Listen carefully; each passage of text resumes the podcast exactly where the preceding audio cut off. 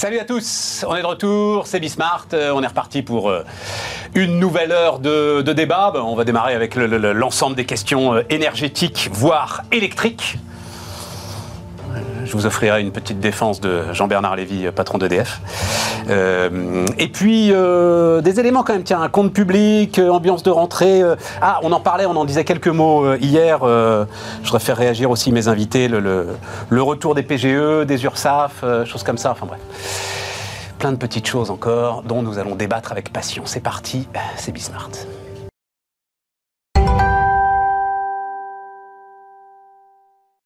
Et donc autour de la table, Anne-Sophie Alsif, salut euh, Anne-Sophie, chef économiste BDO, Jérôme Dédéan, salut euh, Jérôme, fondateur entre autres de... euh, ah de RS Group et Non mais RS, mais c'est mon, patron- mon partenaire patrimoine. Je savais plus dans quel sens... il fallait le mettre. Et Nicolas Dueb, salut Nicolas, président fondateur d'Alchimie. Euh, je vais, alors, je vais juste euh, ouvrir la parenthèse tout de suite, comme ça, je sais pas si euh, vous me suivrez là-dessus. J'ai été mais scandalisé, scandalisé par les propos euh, d'Emmanuel Macron hier, euh, accusant en fait Jean-Bernard Lévy euh, de, alors de, de, de- de conduite inacceptable et Irré- en gros lui faisant- irresponsable. irresponsable et lui faisant porter la responsabilité de ce qu'il faut bien appeler notre désastre nucléaire. J'ai été, mais ah, ça m'a voilà, ça m'a scandalisé. Je vais vous laisser juste un truc euh, parce que donc c'est 450 000 euros par an hein, de diriger EDF. Tout ça donc pour à la fin se faire traîner dans la boue par euh, le président de la République. Bon, sur, hein, on a la présidente de la RATP qui a démissionné pour aller s'occuper de ses parents. On en reparlera d'ailleurs euh, demain, etc. Enfin, voilà. À un moment, il y a aussi euh, peut-être euh, des questions à se poser sur qui va aller diriger ces entreprises. Enfin, EDF, c'est quand même un truc de dingue, quoi, à diriger. Le risque nucléaire, c'est un truc de dingue à assumer. Enfin voilà. Euh, Nicolas, visiblement, ça t'a touché. Ah, moi, aussi. moi- moi, ça m'a vraiment choqué. En fait, le mot irresponsable m'a choqué. D'abord, en fait, Jean-Bernard Lévy, je ne le connais pas personnellement, mais c'est quand même un grand commis de l'État. Il a toujours été engagé dans ses boîtes. Et puis, quand on gère une boîte comme EDF, dont l'actionnaire est l'État, et qu'on est extrêmement euh, attentif ou soucieux de son actionnaire, comme euh, l'a toujours été Jean-Bernard Lévy, comme il a été chez Vivendi précédemment, on sait très bien qui décide. Et euh, en l'occurrence, euh, au début du, euh, du, premier mandat, du premier mandat, enfin Macron décidait tout, a tout décidé. Donc Fessenheim, c'est lui qui l'a décidé. On le sait qu'il il l'a décidé. D'ailleurs, Elisabeth Borne était très fière de venir sur les plateaux télé pour expliquer qu'ils tenaient le programme, qu'ils tenaient leurs engagements, qu'ils allaient réduire à 50% la part du nucléaire dans le parc électrique. Donc ils l'ont assumé fièrement à ce moment-là, même si ça avait été décidé avant. Mais là, de venir, alors qu'on aimerait juste quand même à un moment donné une sorte de mea culpa sur euh, le manque de vision, le, le- le- le bidouillage électoral qu'il a mené, ce qui aurait été d'ailleurs plutôt à son actif, mais, mais fait ça faire cette sortie humiliante. Mais on n'oserait pas la faire avec le pire des stagiaires de- dans, dans nos boîtes, quoi. Euh, pour un- quelqu'un de ce, de, de- de ce niveau-là. Alors que tout est écrit, euh, la loi et dit encore qu'on va fermer euh, 12 d'un certain- réacteurs. 12 réacteurs, tout est écrit. Je trouve que c'est euh, complètement aux antipodes sur le fond et puis surtout euh, détestable sur la forme. Et euh, moi, ça me laisse un peu euh, pantois. Alors, j'avais pas vu encore le côté de qui on va attirer pour pouvoir faire ces jobs-là, mais euh, c'est vrai, c'est un bon point parce qu'au bout d'un moment, bah, on n'a plus que des gens qui vont être pas au niveau. Et là, Jean-Bernard Lévy, c'est quand même du, euh, du XXL, quoi. Et puis, je, enfin, je sais pas, euh, chef d'entreprise, en je- termes de risque à porter, le nucléaire, enfin, je sais que tu t'as pas au-dessus, quoi. Voilà. Non, mais t'as pas au-dessus. Et puis, euh, puis le champ de contrainte est considérable. Parce que tu vis quotidiennement, euh, c'est une seringue. Il faut être vraiment très très fort avec les épaules hyper larges pour être capable d'avaler ça.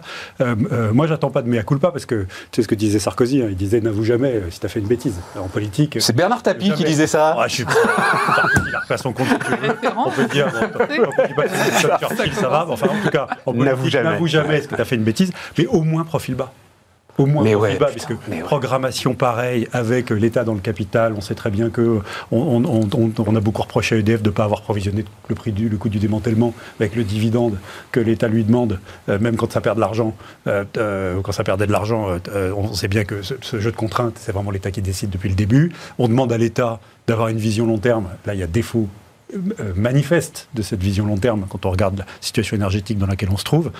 donc on attend au moins le profil bas et puis travailler sur ce qu'on peut sauver plutôt que essayer de se refaire la fraise en, tapant sur un dirigeant qui, qui finalement, dont le seul reproche qu'on peut lui faire, c'est qu'il a endossé les décisions de l'État avec lesquelles il n'était pas forcément d'accord, il est resté en poste, c'est tout ce qu'on peut dire. C'est une question, effectivement. Euh, c'est une question. Anne-Sophie Je serai la nuance, euh, comme toujours. Vas-y, Anne-Sophie. Non, c'est vrai que, mais on le voit, tout le champ lexical de rentrée, euh, c'est très trouvé toujours un coupable pour expliquer la situation conjoncturelle quand même très dure sur l'énergie. Donc, d'un côté, c'est les super profits. Là, ensuite, en effet, c'est sur des personnes spécifiques toujours dans le secteur. À mon sens, ça va continuer parce qu'on est quand même sur des postulats purement politiques hein, en termes de langage donc euh, voilà, à mon sens, il ne faut pas le voir comme une attaque vraiment sur euh, la personne, mais plus parce qu'on est dans une posture politique, et après tout le champ lexical de la fin de l'abondance, de la fin de la récréation, que ça va être difficile, qu'il va vouloir faire des efforts. Il faut essayer de dire, voilà, il y a plusieurs euh, acteurs qui sont responsables de ça. on n'est pas les seuls, et donc, en effet, on distribue les points, et chaque semaine, il y a une nouvelle personne. Après, le problème, c'est que sur le fond, ça règle pas. Donc c'est ça toujours qui est un petit peu dommage. C'est un peu contradictoire, Anne-Sophie, si je peux me permettre. Tu peux pas d'un côté et effectivement, c'est intéressant, hein, parler fin de l'abondance, etc., la grande bascule, je crois que c'est ça qu'il dit, hein, la grande bascule, et d'un autre côté, désigner un gars. Non, mais là, il désigne, comme on le voit depuis la rentrée, il n'y a pas que lui qui est désigné. On a les énergéticiens, on a le fait qu'il n'y a pas eu d'anticipation alors qu'on a parlé d'une planification et qu'il n'y en a pas. Euh, on parle de l'industrie qui devait faire une conversion et euh, voilà, on attend que ce soit plus rapide. On voit que la situation est compliquée parce qu'on s'est dit, voilà, euh, pour, pour la transition, on aura plus de temps et entre guillemets, on aura encore une bonne année, c'est l'année prochaine que ça va jouer. Et on voit que c'est beaucoup plus difficile avec en plus des risques, on l'a vu cet été, qui sont beaucoup plus importants. Donc là, en effet, je ne vais pas dire que la maison brûle, mais c'est un petit peu ça. Et donc, on déploie tout un champ euh, euh, lexical en disant, euh, voilà, qui est la, victime, qui est le coupable. Et dans le fond, le problème, c'est qu'on règle pas le, on règle pas le. Les, ah, ça c'est clair, ça c'est clair. On ne règle personne en trouvant un bouc émissaire. Ça, c'est évident. Et c'est toujours là, c'est la chasse. Jérôme, je, je, suis d'accord avec Anne-Sophie. Au lieu de dépenser 80% de l'énergie de com à trouver des, des responsables euh, et 20% sur mettre le chauffage à 19, on aurait mieux fait de, consacrer 100% à la chasse au gaspillage. Mais ça, ça au moins, ça aurait On en parlait au printemps dernier. On en parlait au printemps dernier. On sent mais qu'est-ce qu'ils attendent pour nous dire Des lois ont été votées, donc il n'y a pas besoin de ravoir des débats, de ravoir des choses. Il y a déjà des lois qui ont été votées. On voit les autres pays européens le font. Au niveau de la température, au niveau du fait d'éteindre les enseignes. Enfin, il y a des choses tout à fait concrètes. Attends, attends, attends.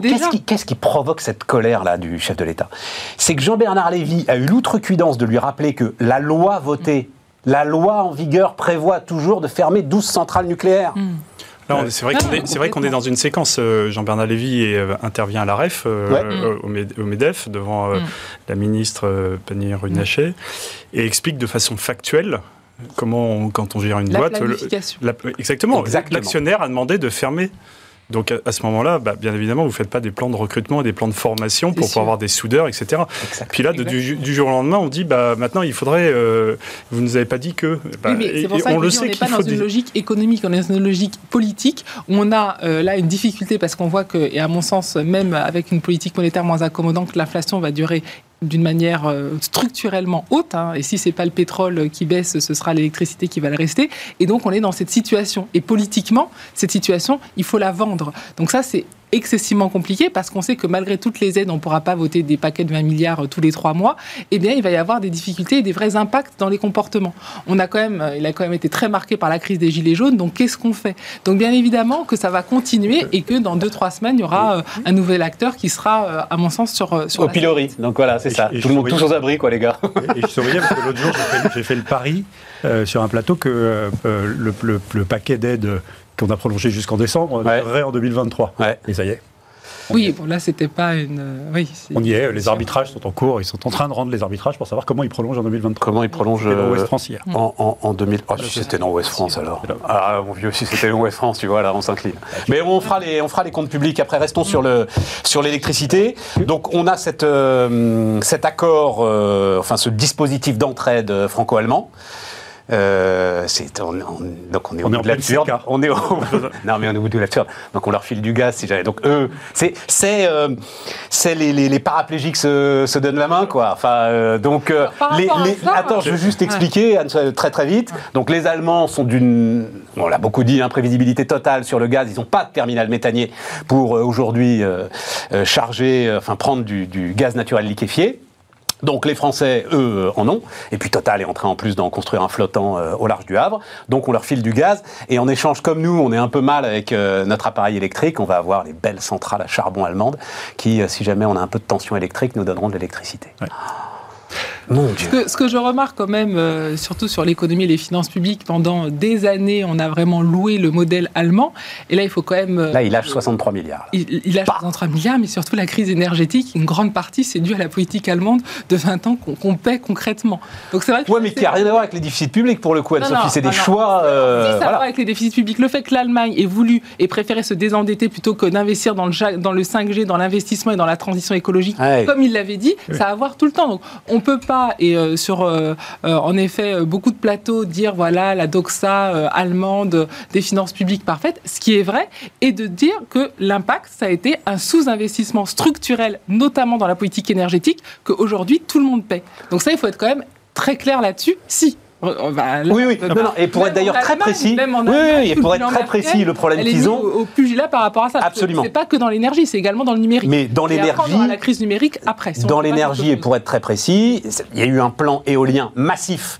Mais sur les côtes du nord de l'Allemagne, euh, le problème c'est que la Bavière euh, Oui, est la terre alors- industrielle au sud, et donc c'est sur les réseaux en fait qu'il y a eu un sous-investissement qui leur pose aujourd'hui problème. Le terme de diversification, c'est ce qu'ont fait les autres pays. L'Allemagne aurait pu se diversifier et ne pas euh, rester excessivement proche de son ami russe en étant une dépendance totale. Certes. Ça a été un choix politique, ça n'a pas du tout été un choix économique. Et les autres pays n'ont pas forcément fait ça. Donc ça, il faut aussi le reconnaître à un moment. Il y, a, il y a deux façons de voir le truc. Soit tu dis euh, c'est vraiment insupportable, c'est encore à l'échelle européenne cette fois-ci, européenne cette fois-ci, euh, l'absence de capacité de, long, de pensée long terme euh, de nos dirigeants. Soit tu te dis c'est un exemple flagrant qu'on peut trouver un deal franco-allemand Oui, structurant oui, tu as raison. qui risque d'irriguer l'Europe euh, en face d'une situation de crise. Et, et donc Non. je préfère le voir comme ça. Euh, parce que euh, Anne-Sophie je suis un incorrigible optimiste et que je me dis qu'avec un peu de chance, on va réussir à passer l'hiver et qu'après, on va relancer un, un plan d'infrastructure européen qui va peut-être nous foutre dans la merde sur les émissions de CO2 pendant des années parce qu'il va falloir démarrer des centrales à charbon un peu partout pour tenir le coup, mais qui nous donnera peut-être un mix énergétique européen convenable avec des interconnexions meilleures. On sait que les interconnexions franco-allemandes hein, entre les réseaux d'électricité sont les meilleures d'Europe. Euh, on est par exemple très peu ou mal interconnecté avec l'Italie. Il va peut-être y avoir enfin l'idée que c'est à la fois de la production et de la distribution et que sur cette distribution, euh, si on s'interconnecte, on a une petite Nicolas, chance je te donne la parole, mais Anne-Sophie n'est pas d'accord. Vas-y, Anne-Sophie. Et donc de stabiliser les prix pour les consommateurs, entreprises et particuliers, ce qui est quand même l'objectif euh, à terme. Ça, ce serait quand même dans le meilleur des mondes. Mais là, ce qui Bah. est très intéressant dans la situation, c'est de voir justement les choix des pays. Et qu'est-ce qu'on voit euh, sur l'Allemagne? C'est qu'en effet, là, on joue collectif parce qu'on est en difficulté. Sur l'armement, ça m'étonne que personne n'en parle, mais euh, où, euh, par rapport à l'armement, l'Allemagne va se fournir? Est-ce que c'est euh, en Europe ou c'est par rapport à la France, qui est quand même son voisin Et nous, on est quand même bon dans ce secteur-là? Non. Est-ce qu'il y aurait un autre pays comme les États-Unis ou la Chine qui ne ferait pas et qui ne jouerait pas le jeu de ses voisins pour justement être fort par rapport aux autres blocs? On est les seuls à ne pas le faire. C'est-à-dire que quand il y a une crise, on est amis et dès que c'est fini, hop, hop, hop, tout seul, on va voir Anne-Sophie, qui de droit pour essayer de faire nos commerces et faire nos traités. Alors que les autres ne le font pas. Et ça, c'est le gros problème parce que la crise énergétique qu'on a actuellement, c'est parce que justement, on a eu cette politique pendant 20 ans. Anne- Anne-Sophie, d'accord, sauf que les investissements en jeu sur des infrastructures lourdes comme celle-là, où on a de toute façon besoin du public et du privé. Il n'y a pas un opérateur privé qui va mettre tout le pognon avec tous les risques ça, de marché, quand ça. en plus tu sais que le régulateur peut venir foutre le bordel dans, dans- dans ton calcul économique initial. Bon. Et donc, dans des, dans des plans d'infrastructure comme ça, il y a une petite chance pour que de cette crise sorte quelque chose de plus stable. Voilà, c'est- ma façon d'être un incorrigible optimiste sur ces sujets, même si évidemment, comme tout le monde, je me dis à quoi servent-ils les politiciens s'ils raisonnent à 48 heures alors qu'on leur demande de raisonner à 48 ans quoi? Nicolas. Bah Là, on a un débat qui est dans un cadre, qui est le cadre de la guerre. Et moi, si tu me- m'autorises, j'aimerais bien quand même poser la Je question de euh, jusqu'où faut-il que ça soit notre guerre? Parce que à un moment donné, euh, quel est notre intérêt? Quand tu euh, Poutine envahit l'Ukraine, c'est un fait. Poutine est sûrement un dictateur, c'est aussi un fait. Maintenant, euh, on va se fournir en gaz euh, au Qatar ou en Arabie Saoudite, qui, d'après moi, ne sont pas forcément des Qatar, modèles. L'Arabie Oui. Saoudite, pas de Ouais, de- de- euh, en pétrole aussi, et de, des modèles de démocratie et d'épanouissement pour les femmes. On se retrouve à acheter des, du gaz aux Chinois euh, qui sont fournis euh, en Russie, euh, qui sont dans une euh, décélération, donc on leur Tu veux en rachète. venir où, euh, Bah, À un moment donné, euh, quel est notre intérêt de, Quel est notre intérêt aussi de poursuivre euh, et de d'attiser euh, la guerre? À un moment donné, euh, recherchons aussi la paix et, et essayons de- de- de- d'arriver à, à se mettre, parce qu'on est dans une posture extrêmement arrogante alors qu'on n'a pas les moyens de se battre. Que les Américains le fassent avec l'OTAN, j'entends bien. Ils, de toute façon, ils sont indépendants énergétiquement parlant, euh, complètement. Donc, ils n'ont aucun impact. Mais nous, on ne l'est pas du tout. Donc, on est en train d'agresser le plus fort de la cour. Comment ça, d'agresser? Enfin, on n'agresse personne. Bah, là, on, on, juste, on, juste en dit, on va essayer de faire en sorte de pas trop, enfin, de limiter les finances qu'on peut apporter à sa machine de destruction massive. On, met du l'eau sur le feu, de, de l'huile sur le feu. On y envoie des armes, on continue à mettre une rhétorique qui est quand même contre, qui est sur la guerre. Et je, et je ne vois pas rien faire. Comment Il faudrait rien faire. Bah, à un moment donné, euh, on peut trouver aussi des solutions diplomatiques. Mais il n'y a pas de on est obligé, on ne peut pas, on peut pas de toute façon euh, être ami avec tous les dictateurs de la terre, mais on peut pas non plus euh, faire la guerre à tous les dictateurs de la terre. Mais et là, en l'occurrence, fait la guerre, c'est lui. Mais celui-là, il est, là. mais, oui, mais pour le moment, on l'entretient. On l'entretient. On, bah, on l'entretient, on mais, résiste mais on quoi. Mais on n'a pas les, on, fait des mesures de rétorsion qui n'ont aucun impact. Tu rigoles Et qui, non, mais, mais on est à 9%. Ah non, non, alors ça c'est un truc. D'ailleurs, on fera une émission là-dessus. C'est-à-dire, mais enfin, ce qui. Mais la Russie va finir à genoux. Mais totalement à genoux. C'est-à-dire, à un moment, il n'y a plus un avion qui décollera. Il n'y a plus un missile qui pourra partir parce qu'ils n'auront plus une seule puce à mettre dedans. Ah non, non, faut pas rigoler sur les sanctions. ce, discours à la noix là, en disant euh, mais les sanctions en fait renforcent. J'ai vu, Dieu sait que j'ai de l'admiration pour François Langlais. François Langlais dire ça, mais c'est pas possible, François, qu'est-ce qui t'a pris? Mais bien sûr que non. Simplement, comme pour le Brexit, c'est pas un infarctus, c'est un cancer. C'est un cancer. Voilà, et ça, nous fait, et ça va nous faire mourir. Et ça, mais ça, va pas nous faire mourir, ça va nous renforcer, on va sortir plus fort de cette ah bah, histoire. moi, je suis vraiment pas convaincu. Pour le moment, la phase, de, transition dans laquelle on est avec nos entreprises, de, toutes les tensions sociales qu'on va avoir, bah, c'est une bombe à retardement. Donc, ah. pour le moment, on distribue de l'argent à droite à gauche, mais je ne vois pas comment tu peux sortir serein de tout ça euh, en quelques mois. C'est pas possible. ça veut dire quoi Attends, Nicolas, Nicolas, je vais prendre un un exemple business. Dans ton secteur, tu as un gars là, euh, l'un des gros acteurs du secteur, qui euh, ruine un de tes concurrents. Bam, comme ça, il le lamine, hop, etc. Et, tout. puis après, il se tourne vers toi.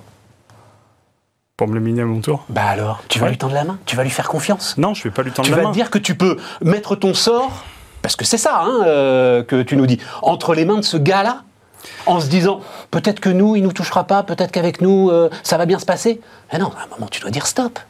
Ah, et puis derrière, mais, si tu as, le pouvoir de dire ça, mais, mais, mais, faire, mais, pour, le, moment, pour le moment, on va, on va souffrir, voilà. on le démontre. Et, rien n'est démontré qu'on va y arriver. Économiquement, c'est ça le sujet. Et derrière, je comprends qu'il y a un, prisme business, mais là, à un moment, il faut avoir quand même aussi une analyse géopolitique. Qu'est-ce qui se passe derrière au niveau des alliances? C'est pas juste la Russie qui est en jeu avec euh, avec l'Ukraine. On a vu l'infantilisation. On a des pays qui étaient neutres qui du coup vont vers l'OTAN. On a des alliances militaires qui sont en train de se préparer sur les trois blocs. On a la question taïwanaise derrière. Donc c'est pas juste l'Ukraine, oh là là, on va avoir froid et c'est fini. C'est tout derrière un ordre géopolitique qui est derrière. Et si on ne fait rien et que l'Europe est complètement euh, absente en disant ah bah oui mince, on va avoir un petit peu froid, donc du coup on fait rien, ça veut dire quoi demain? C'est ça la justement, C'est un engrenage et c'est pour ça que je réponds à Stéphane que le problème il sera pas réglé en quelques mois. Donc ça va devenir absolument dramatique. Et tu peux pas garder tout le monde euh, à la fois côté entreprise et côté euh, population parce que ceux qui ont peu de moyens vont quand même souffrir. Donc ce sera l'effet gilet jaune XXL. Et à un moment donné, ignorer qu'il y a un cadre et, euh, ne pas pouvoir débattre euh, démocratiquement de comment on ajuste le cadre, comment on ajuste euh, tout ça, moi je trouve ça oui, donc une, semi-démonstration. moi ma question c'est quel prix tu mets devant la défense de nos valeurs? C'est à peu près ça, parce qu'on sait que... tu, utilisais la métaphore guerrière. On est en guerre. D'ailleurs, ça a été abondamment dit par nos politiques. Et donc quand tu es en guerre, bah, tu passes en économie de guerre. Donc on en est là. Donc il faut qu'on assume ça. Alors il se trouve que la situation est aggravée par l'inconséquence des décisions politiques à long terme qui ont été prises sur notre mix énergétique, nos capacités, etc. Mais enfin, de toute façon, euh, quand, tu es au pouvoir, tu affrontes le, sujet. Et la population, il faut bien lui expliquer qu'il va falloir qu'on l'affronte, qu'on le veuille ou non, parce qu'on ne va pas résoudre le conflit ukrainien d'un coup de baguette magique, euh, diplomatique ou pas, d'une part. Et deuxièmement, on a en face de nous ce mur énergétique à franchir. Et donc là, tu te dis, j'ai une pénurie à gérer ou un risque de pénurie à gérer, pour le comme ça, pour pas être trop. Oui, citons RTE, le scénario du pire pour cet hiver n'est pas, le plus probable. en, même temps, euh, en même temps, moi je fais la com d'RTE, je dis pas oh là là, on va tous mourir l'hiver. Non, l'interview était intéressante, c'est dans les échos et, très intéressante. Bon, et donc il faut activer, donc on voit euh, des, deals européens, euh, Allemagne, France, plus extension à l'Europe du sujet, qui vont nous permettre, j'espère, de surmonter cette crise et d'être plus fort en sortant, parce qu'on aura mieux interconnecté, parce qu'on aura relancé les infrastructures, parce qu'on aura trouvé un mécanisme de tarification qui permet de lister. Arrête d'ouvrir des tiroirs, va au but. Tout, ça est vrai. Euh, le, sujet, c'est si au cas où il y a pénurie, il va falloir rationner. D'accord Et donc, moi, ce qui m'intéresse de mon politique. Non, non, mais attends, attends, attends. Avant de ça, t'es t'es d'accord avec Nicolas en disant euh, on rentre dans une guerre dans laquelle on n'aurait jamais dû rentrer Ah non. euh, et on s'inflige euh, des douleurs et des sacrifices. Non, non, je suis pas d'accord. qu'on n'aurait pas dû guerre dans laquelle Donc il fallait rentrer. Ok, on est d'accord. On, doit ensuite Enfin, on n'est pas d'accord sur ce sujet. Sur le, sur le prêt. sur Mais derrière, de parlons du rationnement. Parlons du rationnement. Alors, et, que- donc, et donc, là, donc, moi j'attendais 100% de la com sur la chasse au gaspillage pour tout le monde, entreprises et particuliers. D'accord? Et quand tu es en économie de guerre, c'est pas exactement la même chose, hein, parce que là, on n'est pas occupé, on n'est pas, on n'est pas en guerre réelle physique. D'accord Mais normalement, on fait tourner les usines à plein régime, et c'est la population qui trinque. D'accord? C'est ça les, les guerres que, que nos parents ont vécues, en tout cas. Pour l'essentiel. Là, euh, on, est en train de nous expliquer qu'on attaque vachement par les entreprises, alors qu'en fait, compte tenu de l'état de nos finances publiques et de la nécessité de faire tourner l'outil productif, on devrait plutôt demander aux ménages de faire un effort.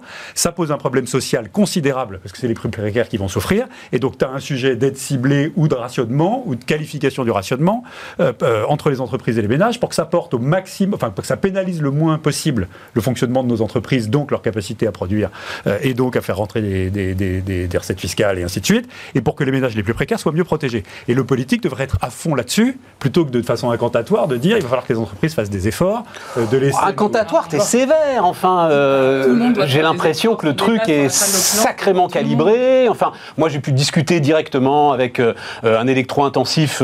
le- le- le- ils ont été consultés, bien consultés. Les plans sont à peu près précis. euh, effectivement, ce sera dur. Tout ce qui est, tu sais, industrie du verre, etc., qui peut pas s'arrêter, sera protégé.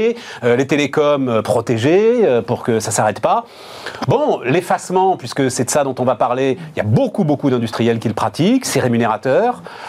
Voilà, après il va falloir, et ça ce sera la réunion du 9, euh, caper sans doute les prix du gaz, les prix de l'énergie, parce que euh, x10, euh, il y a évidemment les industriels ne savent pas faire. Je te trouve euh, un peu sévère quand tu dis que, tu vois, voilà. Peut-être Donc que tu as une lecture plutôt po- optimiste euh, Non, mais de ce qui va nous arriver. quoi. Non, Il faut- je, je- euh, après avoir les avoir défoncés sur Jean-Bernard Lévy, là, moi, des échos qui me sont remontés, le job est fait et bien fait. Il n'y a pas d'improvisation sur la façon dont ça va se passer cet hiver. Voilà. Déjà, il faut quand même avoir conscience que quand on regarde les autres taux d'inflation au niveau de l'Europe, on est quand même l'un des taux les plus bas. Donc c'est vrai qu'on aime toujours euh, se flageller quand ça va pas, mais ça, il faut quand même le dire. Donc euh, les pays baltes et notamment les pays du Nord sont dans des situations bien compliquées. Souvent, dans ces pays-là, vous avez des taux et des emprunts à taux variables. Donc vous avez des gens qui euh, ont des remboursements qui ont énormément augmenté, qui sont dans des situations qui sont beaucoup plus précaires que ce que peut euh, connaître la France. Donc ça, il faut déjà quand même le, le saluer, même s'il y a de l'inflation et même si c'est difficile. Et puis ce qu'il y a derrière est quand même absolument colossal concernant l'énergie. C'est vraiment la question de la dépendance. Et cette question de dépendance, je le dis, on ne va pas le traiter que sur l'aspect énergétique, ce sera sur l'aspect numérique, ce sera sur l'aspect militaire. Donc c'est ça qui est en jeu derrière. Et c'est vrai que le, débat de dire ah on a fait des sanctions économiques, mais à très court terme, euh, on ne voit pas tout de suite les effets.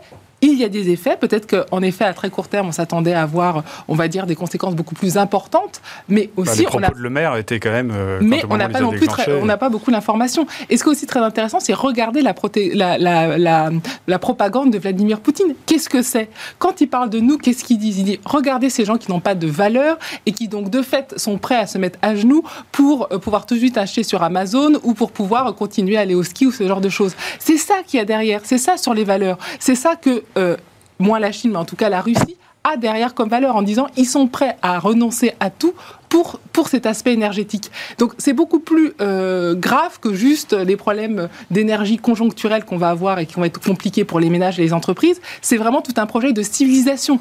Et c'est de dire comme ils veulent la paix pour continuer d'avoir leur mode de vie, eh bien moi j'ai euh, une route toute droite tracée pour faire absolument ce que je veux. Et c'est ça derrière qui est en jeu. Le mot de la fin là-dessus, euh, Nicolas. On, ne va pas se mettre d'accord. Hein, euh, Non, on va voilà. pas- non. on va- Mais je respecte. hein, donc on le va- mot de la fin là-dessus, puis on va marquer une pause. On, on- oui, non, on va pas se mettre d'accord. Je pense que ce que tu mentionnais, Anne-Sophie, c'est l'engrenage. C'est l'engrenage de la guerre et on met. Je suis pas sûr qu'on fasse que C'est la défendre. honte. C'est ce que disait Anne-Sophie, c'est ça, c'est une question de valeur. C'est la honte. Tu... À un moment, il faut que tu te regardes en face quand même. Oui, mais je pense qu'on n'avait pas honte euh, quand on avait, euh, si on refait un tout petit peu d'histoire, mais je suis pas sûr que ce soit le lieu, euh, avec les accords de Minsk, on avait proposé des choses, on avait, on avait euh, joué un rôle euh, diplomatique, revenir à ça et trouver une porte de sortie. euh, Il faut que l'autre partie veuille parce que- avoir une porte de Ça, sortie. ça n'avait rien à voir. C'était un non, conflit de mais- faible intensité. mais- C'était le non, donc, Donbass on- dans des tranchées. Tu t'attendais pas à des missiles de croisière sur des écoles. Tu mais comprends non, mais non, moment, arrête, concrètement, concrètement, il continue à avancer. Donc on est, euh, on va pas, on va, on va visiblement, pas- Non. Bah, Comment? Visiblement non. Bah, en tous Ouais. les cas, euh, sur le long de la, de la mer Noire, il, a- il continue à avancer. Et Ah, puis la c'est prochaine plus étape, c'est Odessa. C'est plus la Visiblement, ce que je commence à lire, là, il c'est que ça y est, ça commence à mordre. deux semaines. Ouais. hein. À la base, il devait envahir l'Ukraine en deux Ça semaines. et commence à mordre pays. sur son renouvellement d'armement, mais on n'est pas expert là-dessus. Mais euh, deux trois papiers intéressants viennent de sortir là. Une encore- seconde, on marque Elle est encore plus optimiste que moi. Après nous avoir dit que euh, peut-être on était en train de rebâtir la CK sur la partie accord sur l'énergie. Communauté européenne Ah, du charbon et de l'acier, et de l'acier. 1954. D'accord On aurait peut-être une Europe du numérique et une Europe de la défense à suivre. Ce serait quand même génial. Ce serait génial. Euh, marque une pause. Tiens, on va parler compte public justement.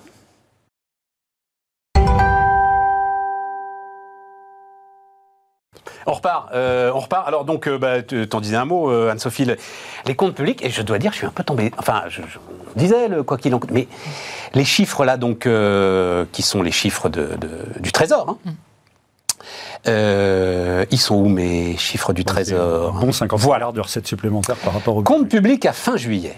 Donc, recettes de l'État en nette hausse par rapport à 2021, plus de 40 milliards, et 67 milliards par rapport à 2019. Et avec euh, euh, hausse de l'IS, hein, sur un an c'est 16 milliards, hausse de la TVA 7,7 milliards, donc ça c'est de l'activité économique. c'est très bien. Mais c'est du côté des dépenses que je suis, je pensais quand même qu'on avait un petit peu réduit la voilure, tu vois, ça bouge pas. 260 milliards donc sur janvier-juillet, hein, janvier fin juillet, 260 milliards de dépenses d'État, c'était 207 en 2019 et c'était euh, à peu près ça euh, en euh, 2021. 50 milliards dépensés depuis l'automne pour euh, l'énergie, carburant, autocompagnie. Donc, je répète, hein, on est à. Donc, les recettes sont en nette hausse, 190 milliards de recettes, mais les dépenses ne bougent pas, et donc 260 milliards de dépenses. Oui, mais après, il faut regarder ce qu'il y a dedans. hein. Bah, ce qu'il y a dedans, c'est arroser le sable euh, du bah, bouclier énergétique, quoi. Voilà, Arroser le ça. sable, oui, tout à Ouais, fait. Mais bon, en effet, ça va continuer, donc on sait une Oui, bonne mais on est d'accord, Anne-Sophie, il n'y a pas Oui. un investissement là-dedans, il y a Non, pas... non, non, il y a- pas du tout. voilà, Non, pas du tout. C'est une charge tu- variable. tu- tu- Complètement, complètement. C'est pas non, très non. keynésien même, hein, comme euh, l'utilisation de la pour- dépense publique pour aller au bout du truc. Euh, on est tout à fait d'accord. Je rappelle que cette année, on devait quand même avoir une reprise importante. hein. On s'attendait à avoir 4% de croissance. On était encore sur euh, l'après-Covid. Donc là, c'est vrai que ça, on a quand même un ralentissement qui est beaucoup plus fort que ce qu'on avait attendu, même si on a ces bons chiffres-là. On devait avoir quand même beaucoup plus de croissance économique. Et c'est beaucoup plus là-dessus qu'on attendait pour euh, notamment se désendetter. Donc là, c'est quand même une mauvaise nouvelle. Parce que la croissance économique, en effet, ça crée de la valeur ajoutée. Là, euh, comme tu le dis, bon, bah, c'est juste euh, faire du pouvoir d'achat plus, plus, plus pour éviter euh, d'avoir euh, euh, trop, trop d'inflation et d'aider. T'as plus le Covid, tu dépenses toujours autant. Oui, mais ça la situation, le, le contexte a changé. Je suis d'accord, ça m'a scié quand même. Surtout Voilà. l'extraordinaire, c'est exactement ce que tu disais comme chiffre. hein. En gros, on va gagner 50 milliards de recettes fiscales de plus, notamment impôt sur les sociétés TVA, liés au rebond. euh, Ouais, très bien, c'est de à l'activité, ça, y a pas de problème. Parfait. Et ces 50 milliards, on les a cramés dans le bouclier énergétique. Exactement. Donc, euh, donc euh, en fait, il n'y a, même pas d'effet. euh, on n'a même pas eu le temps d'avoir la discussion sur la cagnotte avant de la cramer. Tu vois ce que je veux dire? C'est que c'est- c'est quand même extraordinairement intéressant. Et donc, tu vas voir, on va avoir Bercy. Mais on va la voir quand même. On va avoir, non, on va avoir Bercy qui va dire euh, on tient notre, notre objectif de 5% de déficit public, mais en fait, c'est c'est un jeu de bonneto complètement dingue parce qu'une fois qu'on aura vraiment cranté le ralentissement, on peut discuter de l'ampleur. Est-ce que c'est une récession Est-ce que c'est juste un ralentissement plus ac- accusé que Ouais. prévu? Et que les recettes vont se tarir parce que les boîtes vont aller un peu moins bien quand même, euh, euh, compte tenu du, du niveau de conjoncture économique. On en parlera Et que tu auras prolongé le bouclier tarifaire en 2023 comme ils viennent de l'annoncer. Alors c'était West France. C'était West France. Et, et, et l'équipe, si ça peut te rassurer pour croiser les sources. Non, mais j'attends de voir quand même ton histoire de prolongation du Ah bah, c'est- bouclier tarifaire. Parce non, que, bah, pour janvier-février, mais pas pour l'année Bah, 2023. on va voir, on va voir. Bon, pour moi, Bon, la discussion budgétaire va on démarrer, de toute façon, plus. Euh, euh, et donc, ils vont essayer de choper de la surtaxe, ils vont essayer de choper des petites recettes ici ou là, mais ça règle pas le, le débat de quelle trajectoire on montre euh, à, à nos partenaires, Ah, ça, c'est clair. sachant qu'on n'est pas dedans du tout, surtout si on du fait pas la réforme des retraites. Quoi. Ça, Alors, juste par rapport à Enfin, ces dépenses... nos partenaires sont tous euh, logés à la même enseigne. hein. Euh, Maintenant, au niveau européen, on a quand même tous la problématique euh, de gestion de cette coût de l'énergie. Bah, Donc, euh, on va quand même tous non, enfin, sortir. Anne-Sophie vient de le dire. Si jamais on peut se gargariser de chiffres d'inflation qui sont un peu inférieurs au reste de l'Europe, c'est qu'on arrose le sable. Euh, les Baltes le font pas, les Anglais le font pas. Les... Enfin voilà. euh, Voilà. Non, non, non, non. On peut on- pas nier les chiffres quand ça va mieux pour la France. Toujours. Mais ça va mieux, je ne sais pas si ça va mieux, Anne-Sophie, parce que le prix, c'est le déficit. je suis tout à fait d'accord, mais en comparaison de sur le chiffre d'inflation. Oui. Parce qu'en effet, tu dis les 50 milliards. Non, mais il va falloir le payer plus tard. C'est la charge de la dette avec des taux d'intérêt qui remontent. Mais les autres pays, les autres pays ont également fait des mesures de pouvoir d'achat. Hein. C'est pas que nous qui avons fait ces mesures. Hein. D'autres pays l'ont fait euh, pour euh, pour aider. Donc, je dirais qu'avec le Covid, alors après à des niveaux différents, mais on est de nouveau dans le même panier euh, pour financer le pouvoir d'achat. Et puis l'autre élément, c'est au niveau de la, la croissance, hein, de pas avoir de récession, parce que ce serait ça euh, la catastrophe, c'est de dire le problème de l'inflation, c'est que c'est excessivement anxiogène pour les anticipations. Donc de dire attention, on a des aides, on l'a vu par exemple pour les chiffres de cet été, pour les ménages, ça permet de garder un filet de la consommation, puisqu'on voit qu'en début d'année, on commençait à avoir un fléchissement. Si on n'avait pas ça, là, on aurait un risque de récession, et là, en effet, on aurait une situation gravissime. Donc c'est vraiment dans son ensemble qu'il faut voir. C'est pas juste on a cramé 50 milliards, c'est que déjà en effet on n'a peut-être pas une crise sociale qui là, je vous rappelle, a quand même une crise économique énorme. Hein. Vous l'avez vu avec la crise des gilets jaunes. Et en plus, on a essayé de conserver l'anticipation des ménages sur l'inflation en disant continuez de consommer, même si en effet on aura ce hausse des prix qui va continuer sur l'énergie, parce que vous aurez un soutien. Euh, Anne-Sophie a raison. Moi, je me félicite chaque jour de ne pas être au pouvoir parce que ton sujet, c'est de casser les anticipations d'inflation. C'est ça le, ce sujet-là. Hein. Bon. Et donc, les BC, enfin, la Banque Centrale Européenne, les banques centrales de manière générale font le boulot. Euh, on peut discuter de la vitesse. On verra jeudi, ça. De la, de la vigueur, de, etc., etc. Mais elles font le boulot assez massivement. En tout cas, euh, les signaux qu'elles envoient sont, sont, vraiment importants de ce point de vue-là. et, il faut que l'État trouve des moyens d'accompagner cette transition-là. Parce que si tu casses pas les anticipations d'inflation, à ce moment-là, tu te retrouves avec des problèmes sociaux, tu te retrouves avec une vraie boucle Euh, et, là, et là, tu as une vraie récession. Et là, tu n'as plus la situation de finances publiques ou de trésor des boîtes.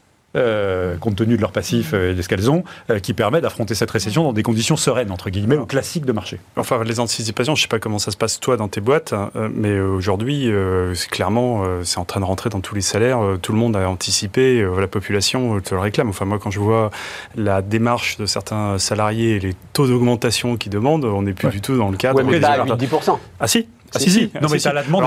c'est ton secteur. J'ai un secteur qui est. Mais c'est pour ça que j'en ai qui sont largement au-dessus de 10%.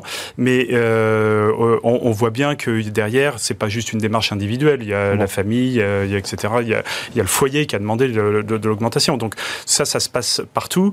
Et euh, effectivement, quand les gouvernements cassaient ce genre de démarche pour pouvoir euh, contenir de façon générale l'augmentation des salaires, c'est un exercice qui est quand même très compliqué. En tous les cas, nous, en tant que dirigeants, euh, pas facile les contre-arguments que tu peux donner euh, face à euh, ce qui se passe dans le monde et ce qu'on te met sur la table au moment des négociations. Quoi. Oui, oui, ça percute tes, sujets de management, de discernement dans tes équipes de ceux que tu veux pousser, à qui tu veux confier plus de responsabilités. Puis une fois que tu as filé 25 primes, euh, il faut bien passer au salaire. Quoi. et, ça. et, du simple effet prix. Euh, je, suis absolument d'accord. C'est le sujet du management, sinon tout le monde serait chef d'entreprise, hein, si c'était facile. Euh, voilà. Après, tu as, les chiffres, hein, je, crois, augmentation des salaires en France, inférieure à l'inflation, à 3,3 pour le moment. Ah oui, oui, nettement inférieure à l'inflation. Mais attends, c'est les, vrais négos, en fait, elles commencent là maintenant. Maintenant, les NAO, le, cycle de NAO, voilà. là. bien sûr. Absolument. on a tout dit là-dessus. Ah oui, mais non, parce que alors moi je voulais votre avis. Est-ce que je dois avouer que cette histoire de euh, taxe sur les super profits, euh, j'arrive pas à être contre. Eh ouais. Ah ouais, ah tu vois Sophie, hein j'arrive pas à être contre. je vais y, il, y a, effectivement, il y a effectivement, alors je sais plus quel est le terme économique, mais ah oui, il y a une forme d'effet d'aubaine. Oui.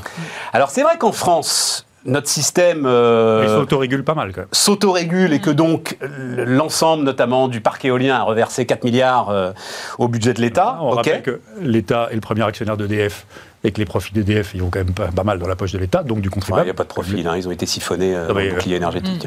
non, non, c'est plus les, les, les, opérateurs privés d'éolien, tu sais, qui avaient, oui, oui, beaucoup cher et qui revendent au prix de marché. Voilà, voilà, et qui reversent à l'État. Ils ont une garantie de, de, rachat en échange, si ça dépasse Mais, euh, les prix, ils ont reversé, ils ont versé 4 milliards à l'État. Mais, enfin, les Hollandais vont faire, les Pays-Bas, là, vont présenter une taxe sur les super profits. Donc quand les Pays-Bas le font, être plus libéraux que les Pays-Bas, ça va être dur là quand même. c'est une référence. Ah bah oui, oui la, bah, pour moi c'est un peu le maître étalon quand même. Hein.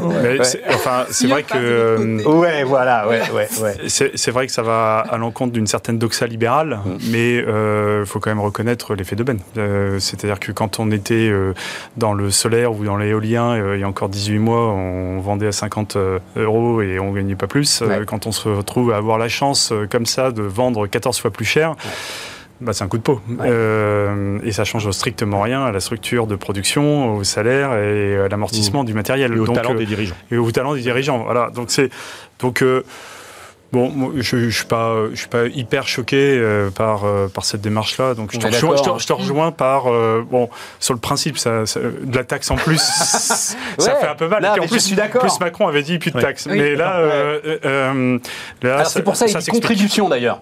Contribution. Il dit Contribution. Ouais, ouais. Ça s'appelle contribution obligatoire. Toujours le champ lexical. Ouais, contribution obligatoire sur les gains fortuits. Voilà. Et ça, ça, et ça va être compliqué, comme d'habitude, comme d'habitude, ça va être compliqué à paramétrer. Mais oui, Très, très compliqué parce que exactement. Exemple de l'Italie, qui est tout vachement intéressant, hein, qui a dit c'est le différentiel de TVA.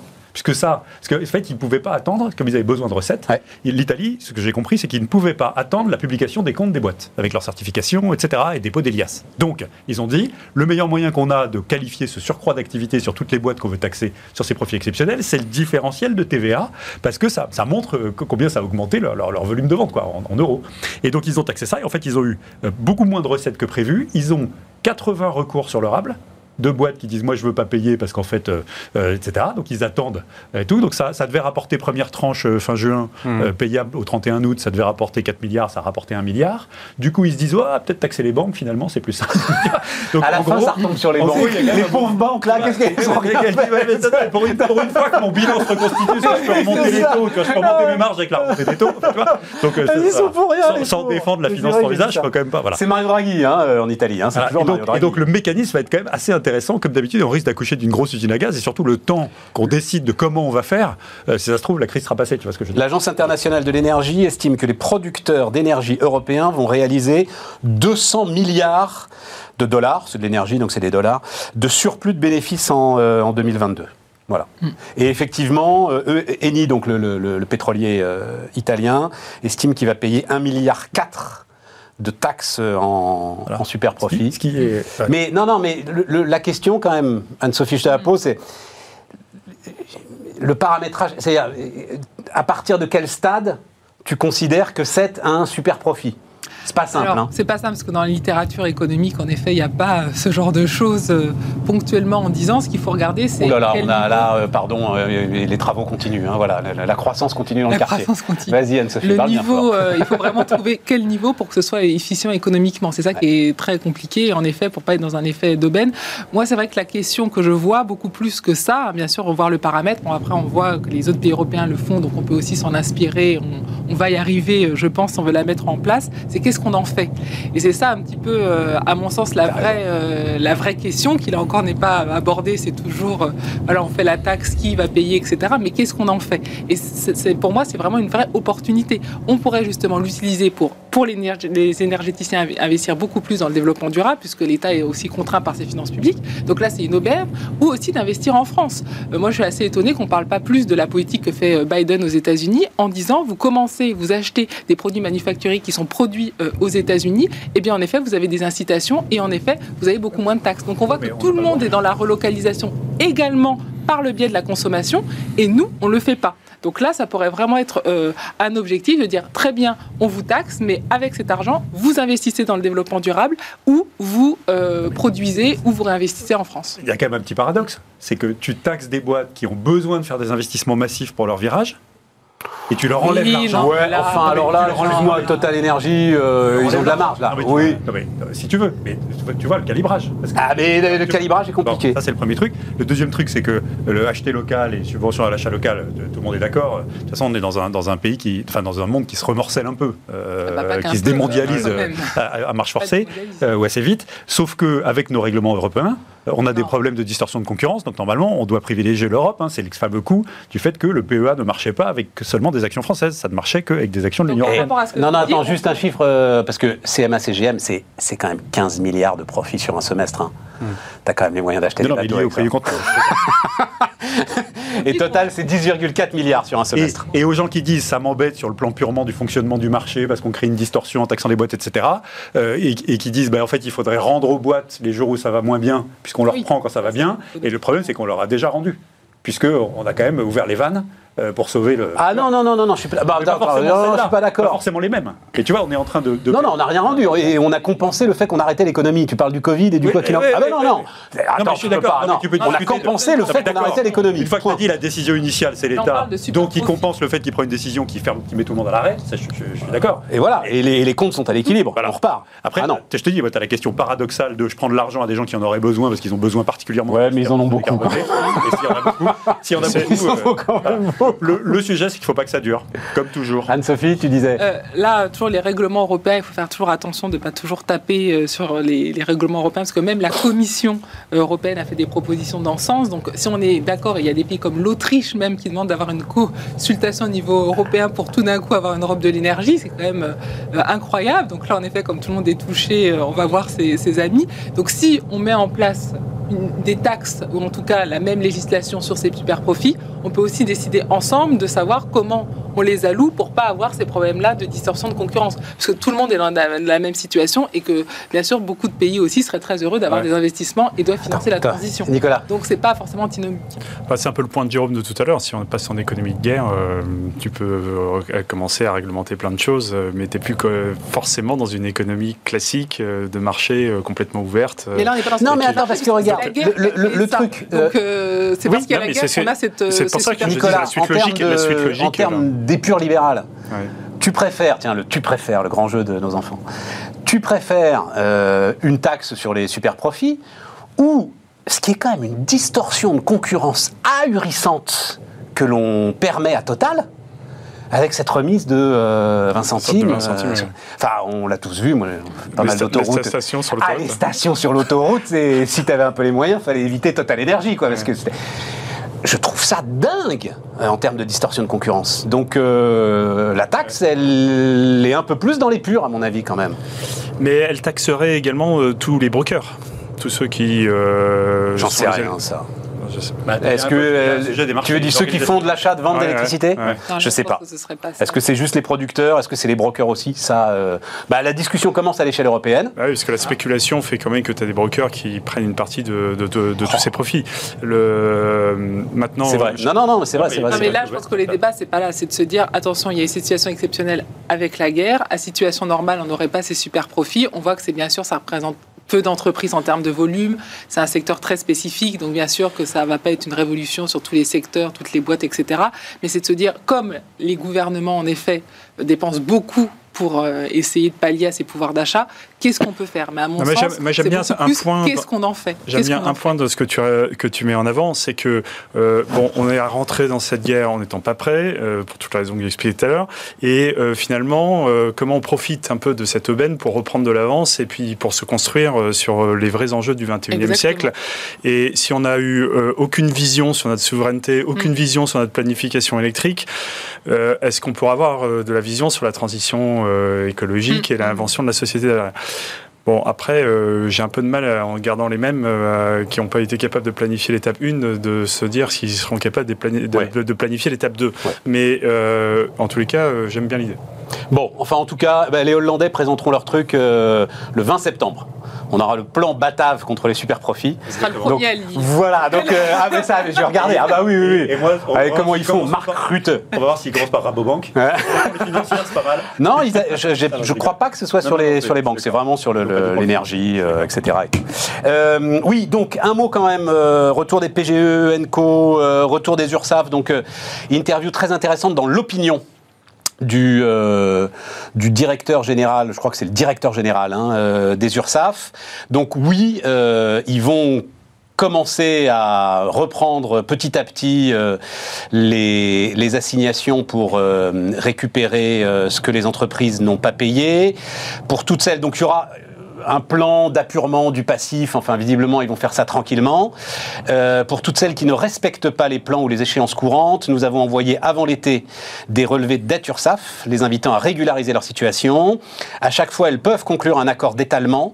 Si elles ne le font pas, nous procéderons au recouvrement. Un certain nombre a répondu positivement et pour celles qui n'auront pas réagi à la rentrée, nous euh, enverrons un dernier avis amiable avant de euh, lancer les mises en demeure. Bon, à un moment quand même, Bah, c'est le côté le banque centrale des URSAF. Bah il va oui, falloir revenir à un monde normal. Ouais, voilà, c'est ça, quand Euh, même. et, ça me semble pas du tout illégitime euh, de la part des pouvoirs publics, euh, notamment parce que il faut bien financer notre protection sociale et qu'il y a un moment où, quand on a bénéficié d'aide, euh, bon, faut, faut quand même revenir, enfin, essayer de revenir. Sinon, Ouais. on, peut, on peut finir de colcoiser. euh, la- la- Oui, oui, la- voilà, c'est ça. Sinon, l'idée, c'est. Mais d'un autre côté, la Ursaf, posture. attends, la- juste j'ai une petite vanne parce que euh, ça me revient. Si tu as un doute euh, sur comment écrire URSAF, tu penses toujours à l'URSS. Et puis... Non, elle est bien. C'est un Elle est bon bien. moyen mnémotechnique. C'est un bon moyen. Un bon moyen mnémotechnique. En ce moment, Euh, voilà. Ensuite, dans les boîtes qui vont, euh, qui vont pas répondre. France à la fin. Hein, parce qu'ils préviennent en plus. hein. Franchement, le dialogue avec les URSAF, il est possible. Tu décroches ton téléphone, euh, t'as un gars. euh, Enfin, tu vois. Oui, oui, oui, oui, Vraiment, visiblement. On peut oui. pas dire que le service est mauvais. On peut se plaindre de, de- du- de comportement de certains contrôleurs, etc. Mais fondamentalement, le, le service est bon. Tu as toujours un dialogue possible. Ce dialogue, ils sont en train de tendre la main. Là, ils préviennent quand même Ouais, vachement à l'avance. ouais, ouais. Et donc, en gros, tu auras deux types de boîtes qui vont pas répondre. Tu as les boîtes qui sont déjà mortes. Donc, elles ont. Eh, tu vois, et à la limite, là, c'est le problème de la responsabilité ou de l'incompétence du dirigeant ou de la dirigeante qui n'est pas déjà en procédure, euh, alors qu'il devrait euh, le faire parce qu'il sait qu'il est mort et qu'il n'a pas les moyens de, de- de faire ses échéances. Et puis, tu as ceux qui, soit sont incompétents, ils vont oublier. Et ça, euh, bah, je suis désolé, il y a quand même un moment où on doit payer l'impôt et les contributions sociales qu'on doit. Je crois aussi. hein. Et, et dans ce cas-là, il est normal qu'il se fasse rattraper par la patrouille. J'espère juste que pour ceux qui se battent. Enfin, il est normal et peut-être même assez sain d'ailleurs. hein, Mais bien sûr. bien sûr, tu on en parlait hier. collectivité. alors Erwan Tison nous disait 70 000 entreprises en trop, pardon de le dire comme ça, mais en manque de défaillance, euh, qui sont soutenues peut-être un petit peu artificiellement. Et c'est et c'est des gens qui vivent sur la collectivité, donc euh, c'est normal. Et puis Ouais, c'est sain parce que ça va laisser la place à des modèles économiques. Enfin, c'est un mouvement brownien de ceux qui échouent et puis de ceux qui se relancent sur un secteur d'activité donné. Donc je trouve pas ça euh, malsain du tout. J'espère juste que pour ceux qui se débattent avec des difficultés encore considérables de chaîne d'approvisionnement, euh, de réduction de marge parce que les matières premières coûtent plus cher et que ça commence à être compliqué de répercuter les hausses aux clients, etc. Il y aura un dialogue qui fera que l'échéancier sera bon et que l'échéancier, en fait, si jamais il y en a qui sont en défaut, mais de bonne foi, quoi. Voilà. Mais sûr, c'est que normalement, la ils sont posture, est Vas-y, pas, vas-y, la euh, posture n'est Nicolas. pas agressive. La posture, est plutôt avec euh, la main tendue. Après, ça vaudra le coup d'écouter un peu les retours de terrain pour savoir euh, sur toutes les boîtes s'il y avait bien une corrélation entre la posture de communication et puis la réalité. Euh, ça, faut toujours en rester un petit peu méfiant. Mais en tous les cas, c'est plutôt euh, mieux de le lire comme ça que euh, de façon euh, dictatoriale. Anne-Sophie, il y a une lecture, juste je- parce que dans cette interview, il y a une lecture qui reste, on en parlait hier, hein, Bruno Le Maire avait dit l'économie française est solide, et donc euh, bah, les URSAF, hein, c'est euh, avant la COS, la Banque de la Sécurité Sociale, ils sont quand même contact direct, il n'y a pas mieux comme indicateur. Notre dernier baromètre montre que le rythme des embauches est certes moins dynamique qu'en début d'année, mais reste très au-dessus du niveau d'avant euh, la Covid.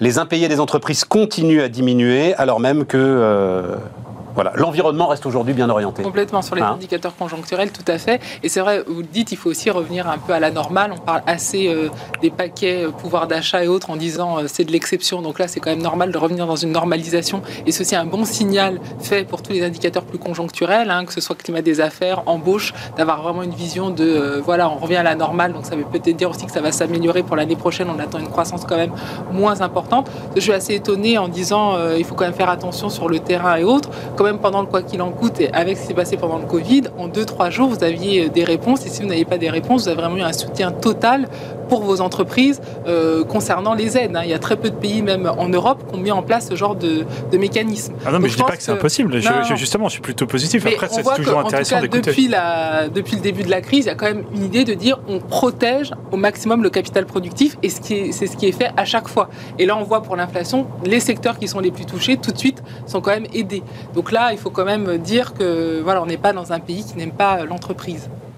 Oui, mais il faut que tu comprennes, euh, Nicolas, qui est un polytraumatisé, comme beaucoup de chefs d'entreprise, comme beaucoup de chefs d'entreprise. Et donc, cette conversion assez récente, euh, on va dire les 3-4 ans, euh, Non, des URSAF non.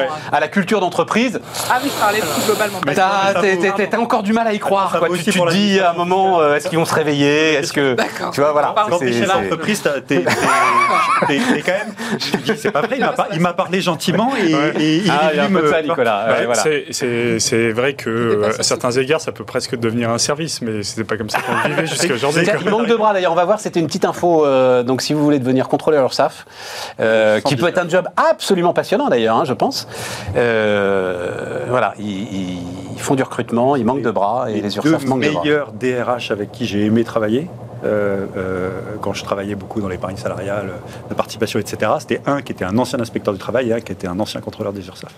Et c'était des types extraordinaires. Pour conclure. Oui, Anne-Sophie, euh, pour conclure, la défense Non, non, je remarque, de notre euh, modèle français que tu fais à- des- à la perfection. Des super profits euh, comme les Pays-Bas et pub pour devenir contrôleur de l'URSSAF. Vraiment, Il y a des changements cette saison. C'est la rentrée. qui va renverser Nicolas sur son tabouret, c'est que j'ai reçu un courrier de l'administration fiscale qui me rend 3000 euros d'impôt sur les sociétés Ah. après avoir recalculé Ouais. sur une de mes boîtes. Ouais. Eh ben. Oui, mais enfin ça, ça. Alors ça, il- enfin, Non, non, mais attends. ils l'ont toujours fait. Ouais, ça tourne. euh, c'est un truc vraiment. ouais, quand il y a eu la retenue à la source. Bon, attends, c'est peut-être la première fois que j'avais une erreur de calcul euh, en, en- Ouais. en ma défaveur. Parce que Tu vois euh, quand il y a eu la retenue à la source, enfin, je, je sais que moi, je- à chaque fois, avec beaucoup de je laissais l'administration fiscale m'en prendre un peu plus, parce que de toute façon, tu sais que ça, que Ah ça non, revient. à titre particulier, oui. Euh, moi, sur l'IS, c'est la première fois que ça m'arrive, mais c'est peut-être la première Même fois que j'ai un écart en défaveur. tu Non, vois. mais En tout cas, c'était agréable à recevoir comme courrier. Bah ouais. Parce que tu vois, tu as, toujours l'angoisse quand tu vois le, Bah arriver le ouais, courrier ouais, de l'administration fiscale dans ta boîte, là, euh, tu vois. Tu, tu, au T'as reçu moment le virement avant de recevoir le courrier, non Sur, ton, Non, non, sur le de quand même. Ils l'entreprise. il faut que je le réclame. Ah oui il faut que je coche une case et que j'envoie pour dire euh, j'accepte le nouveau calcul. Ah, C'est les, règles qui sont payées. Non, non, non, c'est pas si simple. Il faut que je Ah, mette un timbre et tout. Non, non, il y, a- quand même un truc là. D'ailleurs, c'est dans mon cartable, il faut que je m'en occupe. Mais toujours est-il que quand tu reçois le truc, Bon. tu sais, toi, entrepreneur, tu as toujours un petit pincement au cœur en disant merde, un truc de l'administration fiscale, tu vois.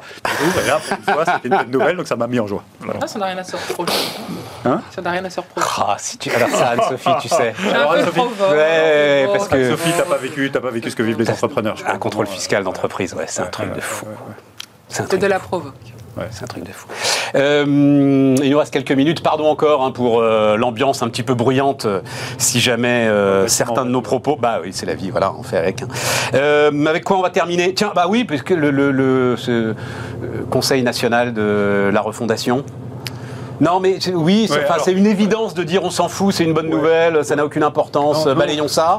Ou euh, votre esprit de contradiction est à ce Bah, point affûté que vous allez pouvoir défendre Ouais, Vas-y, vas-y, vas-y, euh, contre, euh, contre contre, le les sanctions pour la Russie et pour le CNR, tu me fais la totale là. Strike. Non, non, là, là, là, euh, là, en fait, euh, on sait pas trop, on sait pas trop quoi, quoi ça sert. Encore un bidule en plus pour mettre 30 bonhommes qui vont réfléchir, emmenés par le haut commissaire au plan, hein, qui a brillé euh, Par ses par, euh, résultats. sa prospective et sa capacité à anticiper les choses. de résultats. Et qui aujourd'hui va nous emmener maintenant dans la refondation avec euh, la même clairvoyance sur le futur.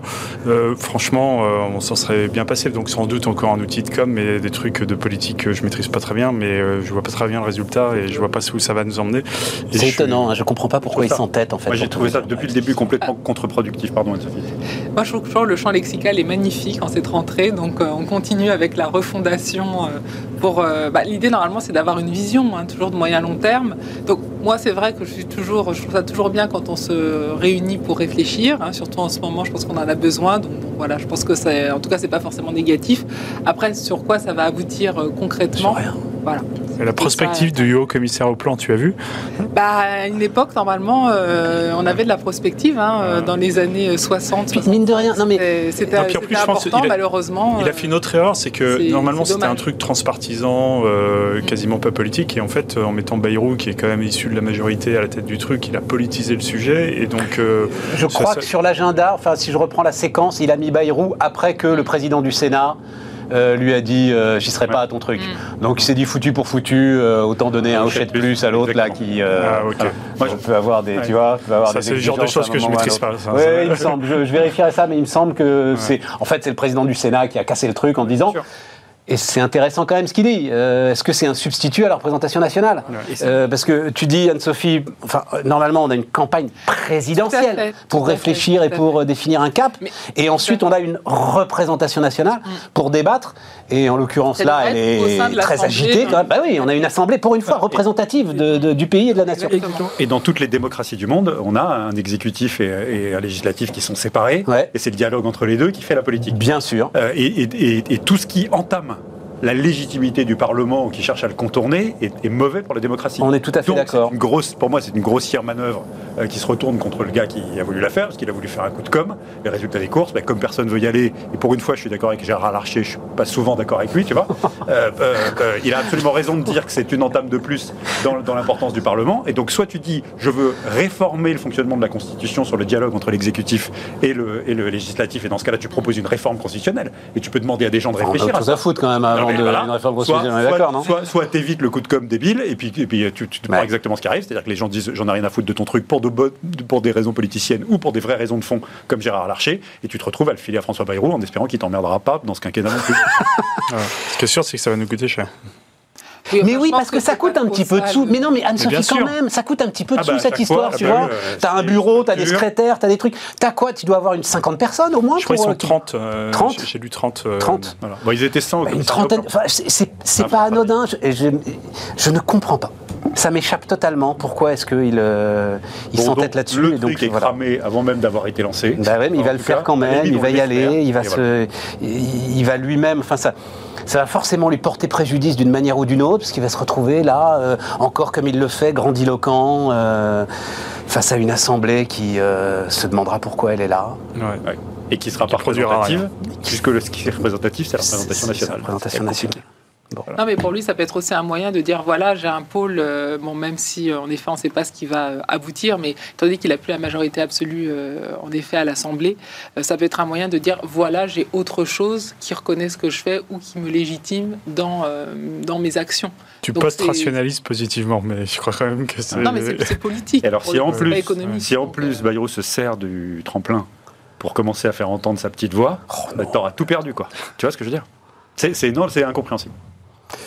Bon, euh, réforme de l'assurance chômage, euh, Anne-Sophie, ça a l'air d'être ça le- la priorité. Là, il Alors, nous reste euh, trois minutes, on en reparlera plus longuement demain. C'est vrai que la réforme des retraites, euh, voilà, est quand même Laissée de côté, même le MEDEF, on veut plus. voilà, exactement. Donc là, l'objectif, l'objectif, c'est vraiment assurance chômage avec le fameux plein emploi, puisque là aussi, c'est Ouais. quelque chose qui a été mis.